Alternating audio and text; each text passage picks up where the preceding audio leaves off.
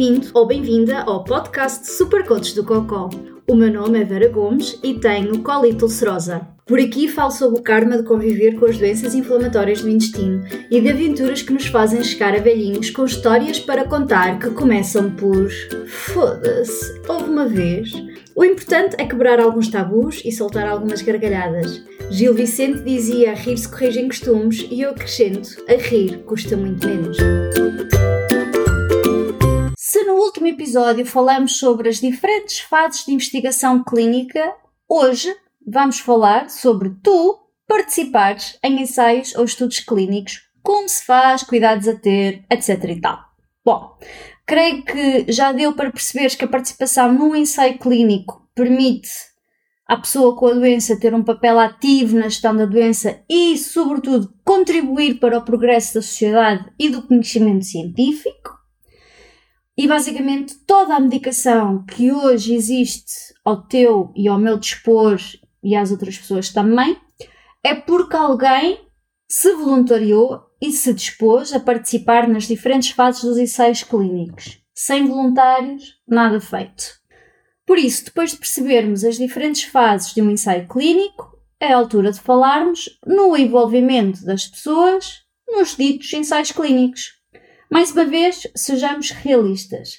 Sem voluntários saudáveis ou doentes, não há investigação médica. Logo, não há novas descobertas que podem levar a novos medicamentos e ou tratamentos.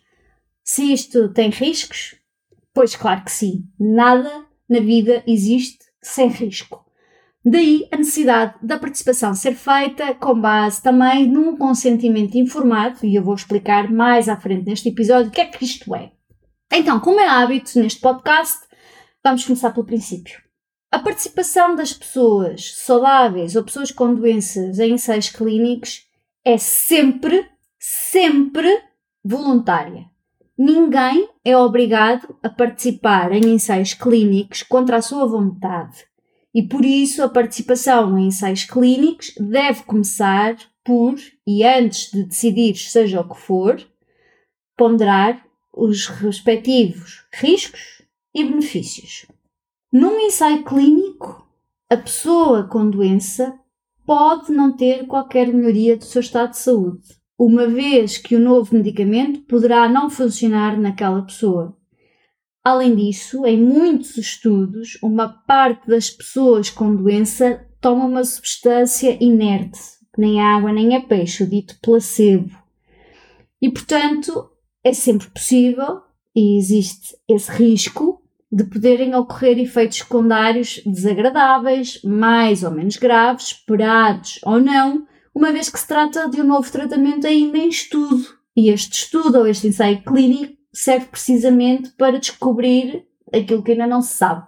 Contudo, mais uma vez, a necessidade da realização de ensaios ou estudos clínicos é fundamental para o desenvolvimento de novos tratamentos sem cobaias, animais ou humanas, sem este tipo de ensaios ou estudos clínicos, não se avança. Por isso, os resultados dos ensaios são de facto informação muito útil que poderá vir a ajudar outras pessoas com a doença ou que venham a ter a doença. Os ensaios dão ainda a possibilidade aos participantes de poderem ter acesso a medicamentos mais recentes, antes de sequer de estarem disponíveis comercialmente, assim como ao acompanhamento regular de uma equipa médica qualificada. Sim, porque não te vão dar um medicamento em testes e deixarem-te ali completamente desamparado e onde dará. Vais ter uma monitorização mais próxima da equipa médica que está a seguir o estudo em que estás a participar. E sim, se houver algum problema, saltas fora do estudo. Não continuas. Uma coisa importante que deves saber é que estes estudos são randomizados. E o que é que isto significa? Significa que nem tu, nem o médico saberão que medicamento é que estás a receber. Se o medicamento que está em teste, se o medicamento habitual, não é? O usual, ou o placebo, nem água nem peixe. Por isso, há obviamente um risco de não melhorares. E se esse for o caso, ou se a qualquer altura esse risco se materializar, ou seja, ficares pior ou não melhorares, sais fora do ensaio clínico. Outro aspecto importante que deves saber é que os direitos e deveres dos participantes nos ensaios clínicos são igualmente importantes. E, por exemplo, o direito do participante de desistir do ensaio clínico quando assim o entender, sem que isso afete de alguma forma a qualidade dos cuidados que lhe estão a ser prestados. Ou seja, se por algum motivo, e tal, não me apetece continuar, podes simplesmente dizer eu não quero continuar. E sem qualquer ressentimento. Se um médico algum dia te propõe que participes num ensaio clínico, há coisas que deves saber e que são importantes. Papel e caneta, está na altura de começar a tirar notas. Primeiro, se o médico falou contigo, é porque tu reúnes todas as condições para participar no estudo. Tu, porque a outra pessoa que é seguida no mesmo hospital, pelo mesmo médico, com o mesmo problema de saúde que tu, pode não cumprir todos os critérios para participar. E sim, estes critérios mudam de estudo para estudo. Segundo, todas as questões que possas ter podem e devem ser colocadas ao médico que te propõe a participação no ensaio clínico e todas elas deverão ter uma resposta clara e adequada. Se tens dúvidas, continua a fazer as perguntas até estar esclarecido. Terceiro, irás receber um pacote de informação para ler sobre o estudo e que mais à frente neste episódio eu explico o que é que tem lá dentro. Aquilo que agora, neste momento do episódio, é importante saber é que não tens que decidir ali e agora, quando recebes a informação, ou quando o médico te propõe participar no ensaio clínico. Podes, obviamente, levar toda a informação para casa, ler, dormir sobre o assunto, pensar, voltar a dormir sobre o assunto e voltar a ver o médico e esclarecer todas as questões que possas ter. Em conclusão, a decisão de participar num ensaio clínico deve ser tomada pela pessoa com ou sem doença ou pelo seu representante legal, consoante a fase do ensaio clínico que estamos a falar, obviamente, de uma forma consciente, esclarecida e autónoma. E só assim a investigação clínica contribuirá de facto para o avanço da medicina e para o benefício dos doentes atuais e futuros. Posto isto, vamos falar então da papelada que te vou meter à frente para leres e assinares. Vamos começar pelo consentimento informado em ensaios clínicos. Então, o que é que é isto do consentimento informado? É nada mais, nada menos de um documento em que dizes aceitar participar no ensaio clínico e que tomaste conhecimento de todas as condições, direitos e deveres, riscos e a forma como o ensaio clínico se irá processar. Consentimento informado deve ser obtido e documentado seguindo regras específicas e que todos os materiais informativos que irás receber deverão ser aprovados pela Comissão de Ética. Mais à frente já explico. Deves então ser informado a tempo e horas de qualquer nova informação relevante que possa condicionar a tua participação no ensaio clínico. E até há uma definição legal para o ensaio clínico informado que está na Lei 21 de 2014, 16 de Abril, e que passo a citar, que isto aqui é um podcast como deve ser. Então, e cito. A decisão expressa de participar num ensaio clínico, tomada livremente por uma pessoa dotada de capacidade de o prestar ou, na falta desta, pelo seu representante legal, após ter sido devidamente informada sobre a natureza, o alcance, as consequências e os riscos do estudo, bem como o direito de se retirar do mesmo a qualquer momento, sem quaisquer consequências, de acordo com as orientações emitidas pela SEC, que devem incluir a definição do meio adequado de o prestar, o qual deve ser escrito sempre que aplicável. Fim de citação. Sempre quis dizer isto. Então, antes de assinares o consentimento informado, é claro que tens que ter acesso, e eu aconselho, a ler toda a informação escrita para o participante. Esta informação deverá ser dada por escrito, daí o calhamaço de papéis, e deve ter a seguinte informação. E agora deixa-me respirar, que vais ver que a lista é longa.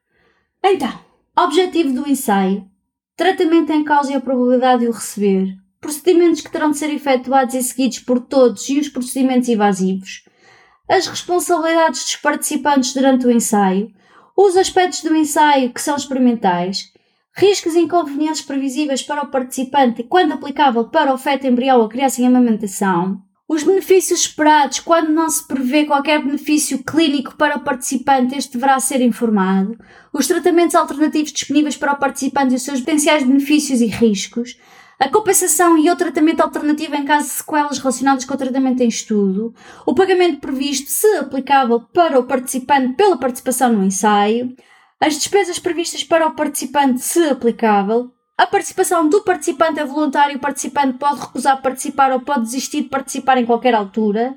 O monitor auditor ICE e as autoridades regulamentares terão acesso direto aos registros médicos originais para verificação dos dados e procedimentos do ensaio sem violar a confidencialidade do participante. Todos os registros que identifiquem os participantes serão mantidos confidenciais, não serão tornados públicos. Os resultados do ensaio serão publicados mantendo sempre confidencial a identidade dos participantes. Os participantes serão informados atempadamente de informações que sejam relevantes para a sua vontade de continuar a participar no ensaio. Nome e contacto da pessoa que poderá fornecer informação relacionada com o ensaio e com os direitos do participante. As circunstâncias e ou razões pelas quais o participante poderá ter que abandonar o ensaio. A duração esperada para a participação no ensaio. O número de participantes que serão envolvidos no ensaio. Ufa! Um segundo para recuperar deste afogamento de informação.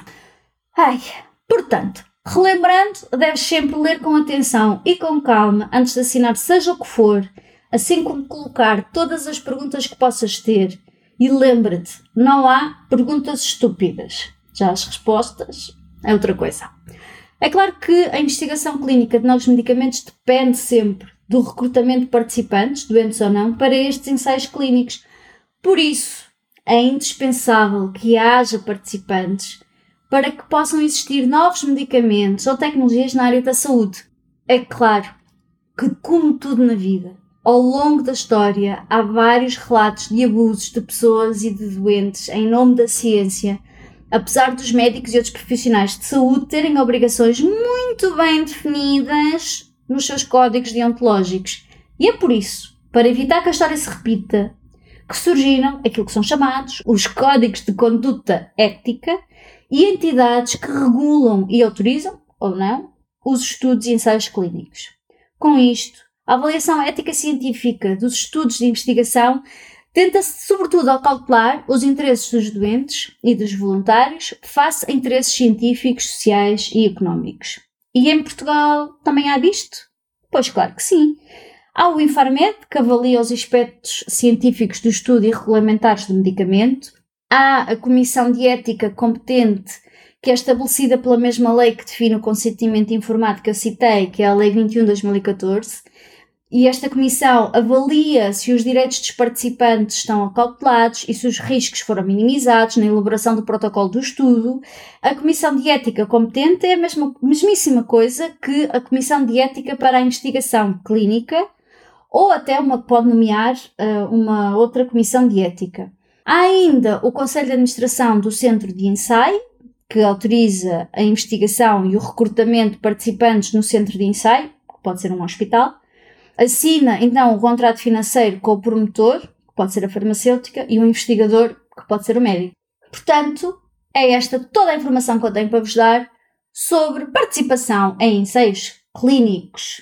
Então, agora que sabes tudo sobre ensaios clínicos e estudos clínicos, da próxima vez que te propuserem participar num estudo, espero que estejas mais informado e que digas que sim. Foda-se, uma vez! A primeira vez que participei num ensaio clínico foi em 2016. Era um medicamento na fase 4, muito conhecido na praça das doenças inflamatórias do intestino, era um medicamento biológico, e o objetivo era perceber se se conseguia otimizar as doses e os intervalos das doses. Então isto implicava ir ao hospital para fazer medicação, fazer análises antes, no fim da medicação e duas horas depois. Implicava também passar uma grande parte do dia no hospital.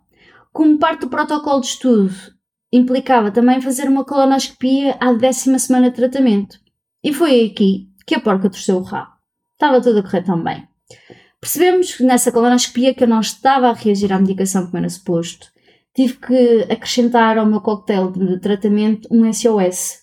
E por isso, por esse SOS, deixei de cumprir os critérios para fazer parte do estudo. Saí, como é óbvio, não só porque deixei de cumprir os critérios, mas porque a minha saúde estava em primeiro lugar.